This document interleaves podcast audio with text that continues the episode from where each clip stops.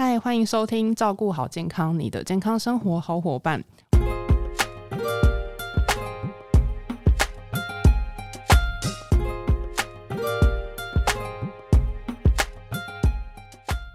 我是 Kelly。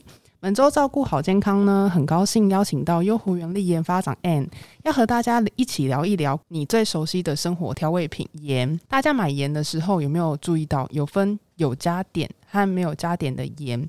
碘是石头、石部的碘哦。你买盐的时候会选择有没有加碘的吗？我们先欢迎 Ann。各位听众朋友，大家好，我是 Ann。Ann 这边买盐会选哪一种？有加碘的还是没有加碘的？哎，看情况哎，一般的那个烹调我会买加碘的。那但是如果说比如说煎牛排啊什么的，我就会选择比如说玫瑰盐呐，那它就是属于没有加碘的。那这边的话，就是关于如果说是以健康方面的话，可以在呃带大家更多了解说点的部分的来应用的部分嘛。就是如果说呃除了说烹调的部分会选择就是有没有加点这这一件事情之外，那就是点这个营养素对于就是健康上面会有什么样的影响吗？好，其实我们的盐呐，其实是全面有加碘，是因为过去啊甲状腺肥大的问题比较普遍。好，那大家都认为其实甲状腺的问题它跟缺碘是有关系的。那当时的政府呢，就是为了避免这个呃大脖子，就是我们俗称俗称的甲状腺这个亢进，所以呢，他就会呃要求这个食盐里面呢就会加碘。好，那这个是政策的问题，所以呢，它就是让我们民众呢，就是说在使用食盐的同时呢，它也可以摄取到碘。好，让我们的这个民众呢，可以远离甲状腺肿大的问题。哦，原来如此。哎，其实这样很聪明耶，把它点加在盐里面。毕竟盐是日常会用的，就是一个调味料的部分。对，因为其实甲状腺对人体来讲，它就是一个。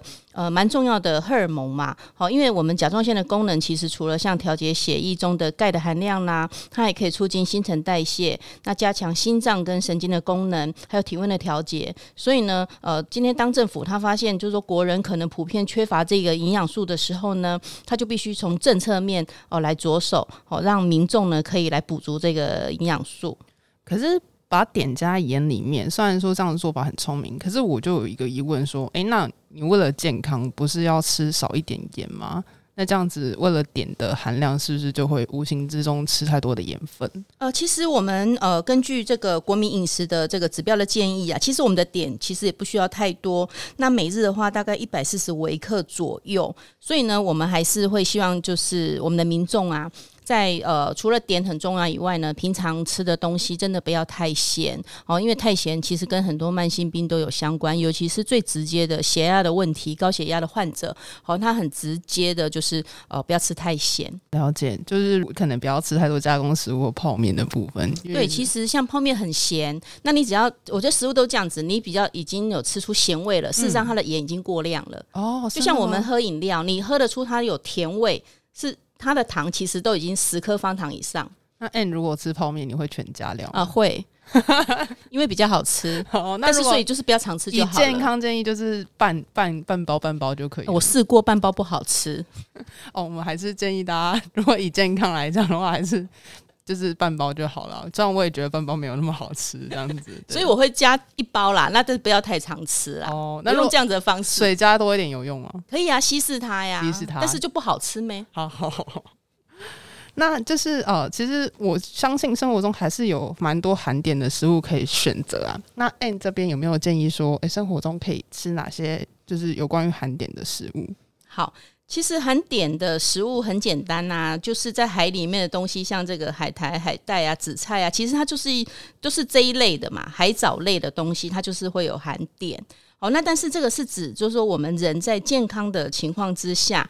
好，那我们就是呃，可以适度的摄取这些东西，但是也不建议吃太多。所以，我们呃建议，比如说一个礼拜至少吃个一次两次就可以了。嗯，了解。那我想大家也真的不要就是太轻忽碘的存在，就是依据国民健康署的统计。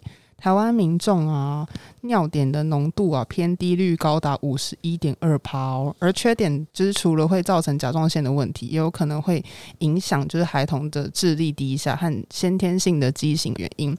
然后人类啊，百分之八十的智力损害就是因为缺碘所造成的。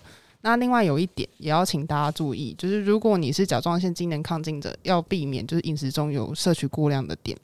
会影响就是抗甲状腺治疗的效果。一般含碘较多的食物，就是大部分都是还是要少吃一点这样子。呃，我这边补充一下，就是说，呃，因为我刚刚有提到，就是说含碘的食物，除了是海海带啦、海菜之类，哦，那像比如说像这个榴莲啦、栗子啦、花生、芒果。好，这些也都是含有碘，所以呢，我们初期就是说，如果你有甲状腺机能亢进的患者，好，这些东西也要避免。那再来就是，比如说辛辣的食物，煎啊、炸、烤啊，哦，比较油腻的，这个要适度的摄取。然后呢，比如说像蔬菜类，像这个甘蓝菜、花椰菜，好，呃，竹笋、大豆、豆浆、豆腐、大蒜，这些其实呃比较容易引起甲状腺肿大的这个。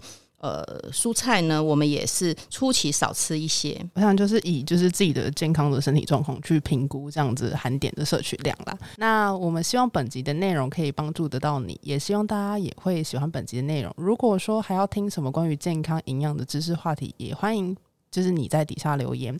照顾好健康，我们下次再见，拜拜，拜拜。